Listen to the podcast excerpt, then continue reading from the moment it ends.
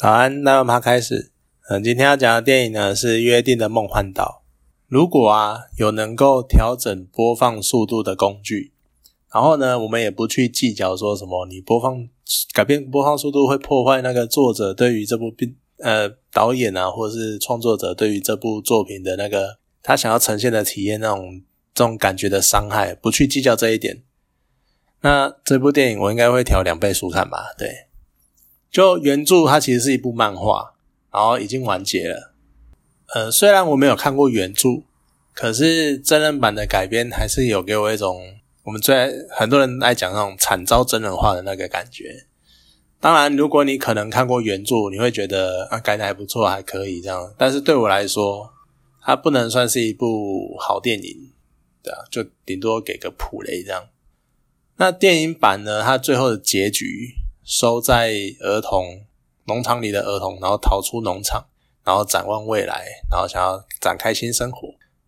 那对于没有看过原著，可是看过电影预告的我来说，因为一开始就知道农场的那个和乐气氛是假象，他们只是一群被饲养来喂食鬼的儿童，就是食用人肉的那种概念。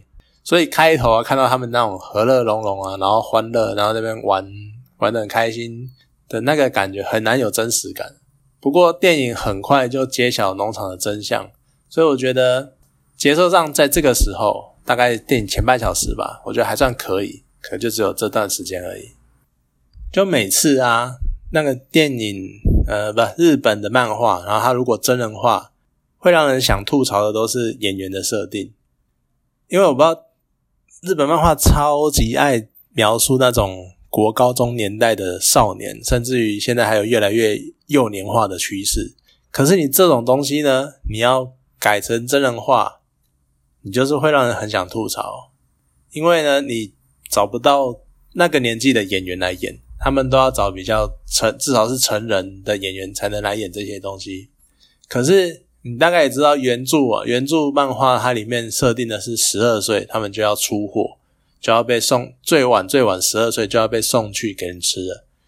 可是这个设定给这些演员来演的话会太夸张，所以他电影就改成十六岁出货，不然那个三巨头的演员那个违和感会更重。就艾玛跟诺曼一看就知道是那个大人是成年人在演小孩，就一直让人很出戏。可是雷的演员感觉就还好，有可能我不知道。不知道是他童颜，还是他可能真的就是刚好在十五、十六岁那个年纪的演员。对我觉得，而且因为这个样子，所以在十几岁的那个阶层的小孩群的演技，我就没有很喜欢，因为他们就是他就成年人来演这些角色，所以一开始就不自然，而且他们又要装小，然后又要弄得很好像很童心未泯那种感觉。所以就会变得有点浮夸，这我觉得不太喜欢。啊，反而年纪更小的那种五六岁或者是小学年代那一种小孩，因为是真的找那个小朋友来演，反而效果比较好。因为啊，他们就是演小朋友嘛，那就是比较自然。那这一部呢，另外还有找了渡边直美，她演的修女。听说在原著里面，修女的表情、脸部表情就已经很精彩了。交给渡边直美来演呢，我觉得她的演绎非常值得赞赏。你完全可以表现出角色的那个内心戏，然后就那种不需要内心旁白，你就可以从他的表情看出他在想什么，跟他内心的想法这样。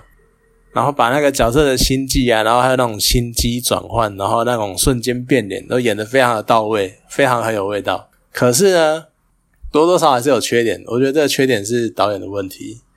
就在跟那个，他有一段是跟儿童玩那个，你就是鬼抓人，然后在追逐的片段呢，有两段，他为了表现他的身手矫健，然后他分别采用了剪接跟残影快转，就有一段是他要爬上一个小小的斜坡，那小朋友都是那个连很，你可以看到很明显连续动作，啪啪啪爬上去，那渡边直美呢，他剪成三个片段。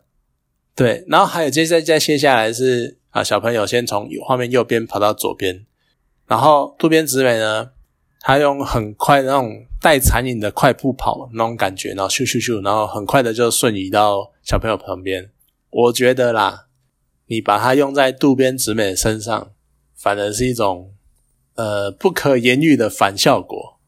就这这两段还有在影厅里面笑出来，因为就那个不自然感太严重了。那北川景子呢，她在这部片里面演妈妈，也就是这一个农场的。领导者，然后就头头就对了。我觉得不知道，其实我不知道漫画里面原著他想塑造的妈妈的形象是怎样。可是，在电影中，我觉得最后面好像有点洗白。就电影里面他塑造的很像是那种，因为线上人肉是必要的必要之恶，所以呢，我干脆就在小朋友、儿童这十几年的短暂的时光中，让他们尽情的享受童年吧。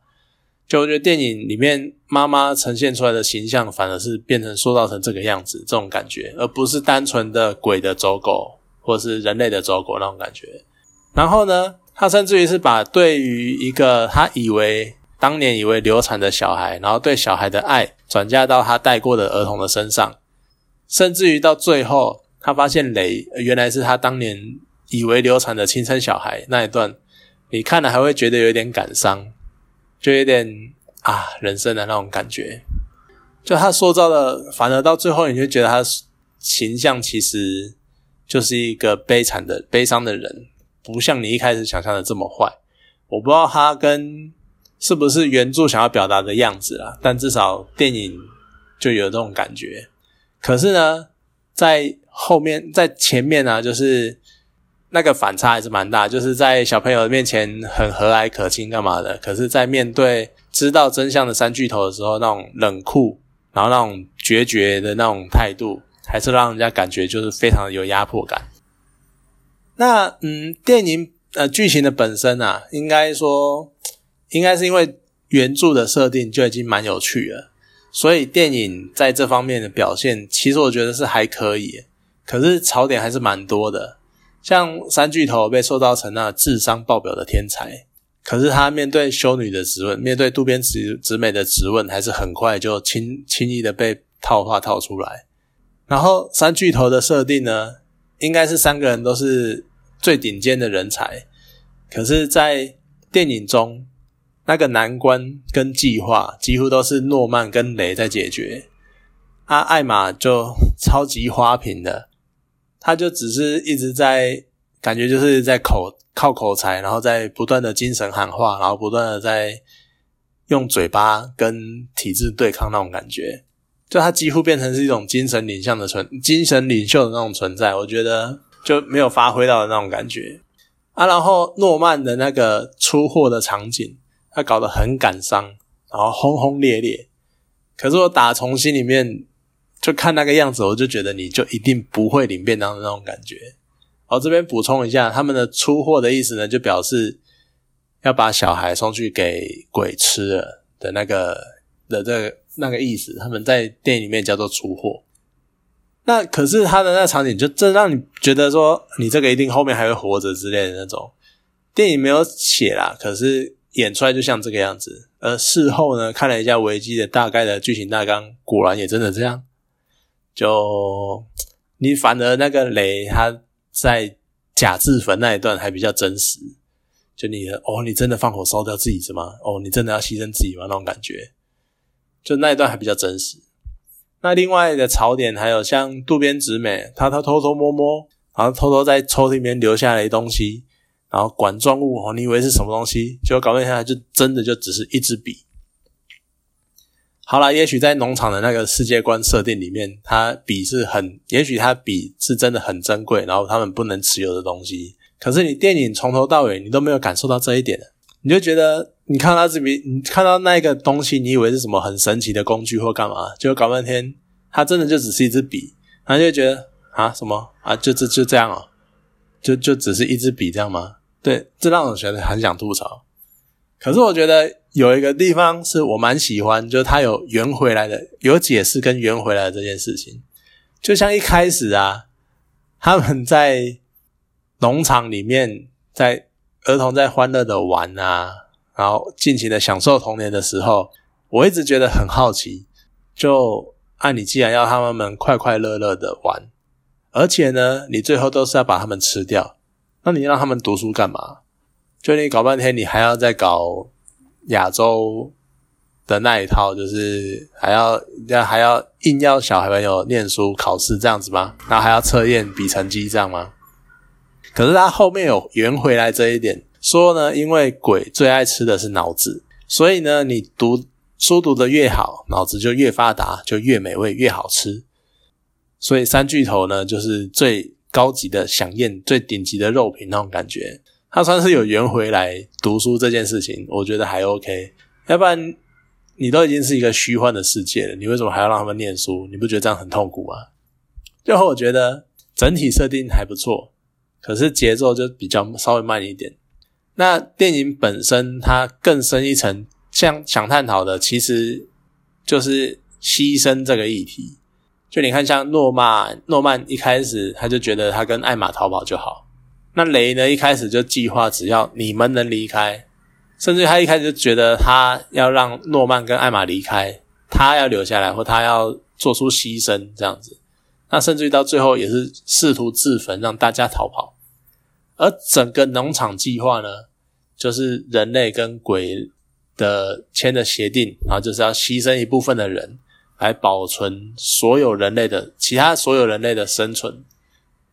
就他一直在探讨这种牺牲部分人，然后成就多数人的那种这这个千古难解的议题。那你虽然艾玛他从头到尾就一直在那边当说。我要保全大家，我一个都不能牺牲，大家都要走。我不想再看到前面的人的悲剧了。这样子，你看这种，我们都很常在作品里面看到这种人，就是那种过度理想主义，然后就是非常不现实的那种想法。然后你每次看到，你可能都会想要翻白眼。可是或许呢，就是因为这些作品它都会有这样的人，所以才能让我们在面对现实世界那种生活的残酷吗？那种。反正，在面对这些东西之余，然后能够有另外一种心灵上的避风港，对我们应该要有这种崇高的理想那种感觉。而且，其实艾玛最后还是有做出妥协啊，因为真的没有办法大带他逃跑，所以他只好把四岁家都留下来，反正他们也不会被吃。对，因为智力发展还不完全。我觉得整体来说，如果你对这类题材有兴趣，还是可以看的。虽然说我可能雷都曝光了，好。那今天这边这部电影讲到这边，好，谢谢大家。